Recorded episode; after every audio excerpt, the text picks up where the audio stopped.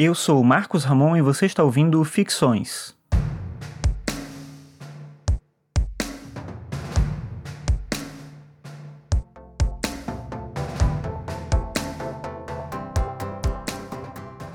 Todo ano, desde que eu comecei a acompanhar o Game of Thrones, eu faço a mesma coisa. Quando tá perto de começar a série, eu assino a HBO e aí eu fico com o serviço até o final da temporada e depois eu cancelo.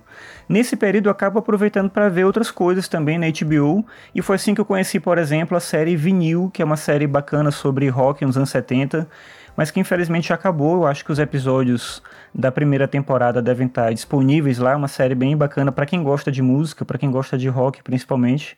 Mas enfim, eu só tô falando isso para dizer que é uma oportunidade de conhecer coisas que eu normalmente não veria porque eu não assino HBO o tempo todo. Agora, em 2019, além do Game of Thrones, eu aproveitei para assistir na HBO uma série que estreou no final do ano passado, que é A Amiga Genial. Essa série é uma adaptação dos livros da escritora italiana Elena Ferrante. Eu já escrevi sobre ela no meu blog, mas me referindo a um outro livro dela, que chama A Filha Perdida. E eu já gravei um episódio aqui do Ficções também sobre a tetralogia napolitana, que é esse conjunto de quatro livros em que ela conta a história dessas duas personagens, dessas duas amigas, que são a Lenu e a Lila. Mesmo já tendo lido esses livros, não deixa de me impressionar o fato de que, até mesmo nessa adaptação para a TV, é possível perceber a força desse texto que te prende ali do começo ao fim. A Helena Ferrante escreve de um jeito simples e, sendo direta, ela acerta também de forma direta na maneira que ela tem de mostrar a verdade dos personagens. É pela dor, pelo apego, pela insegurança que nós nos identificamos com a Lenu e com a Lila, com essas duas crianças que vão crescendo ao longo da história. Gente vai acompanhando a vida delas ali e percebendo todos esses elementos que compõem a vida de ser criança num contexto muito difícil. São duas crianças vivendo uma vida de criança, mas em meio ali a um ambiente cheio de violência, descaso, até de um certo profundo desgosto. A série, dentro das limitações que toda adaptação tem, consegue atingir de maneira bem efetiva esse mesmo nível de sentimento e identificação que eu senti quando eu li os livros.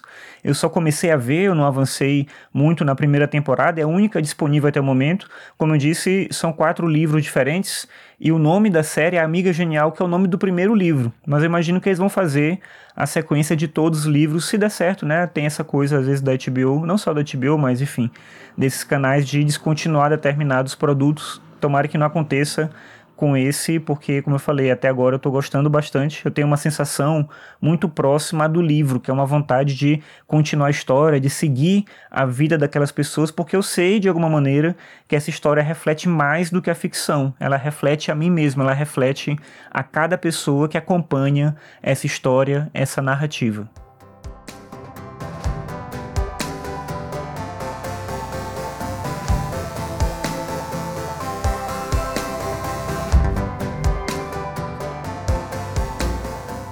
Obrigado por acompanhar mais esse episódio. Você pode acessar os episódios do Ficções do meu site, que é o marcosramon.net barra ficções.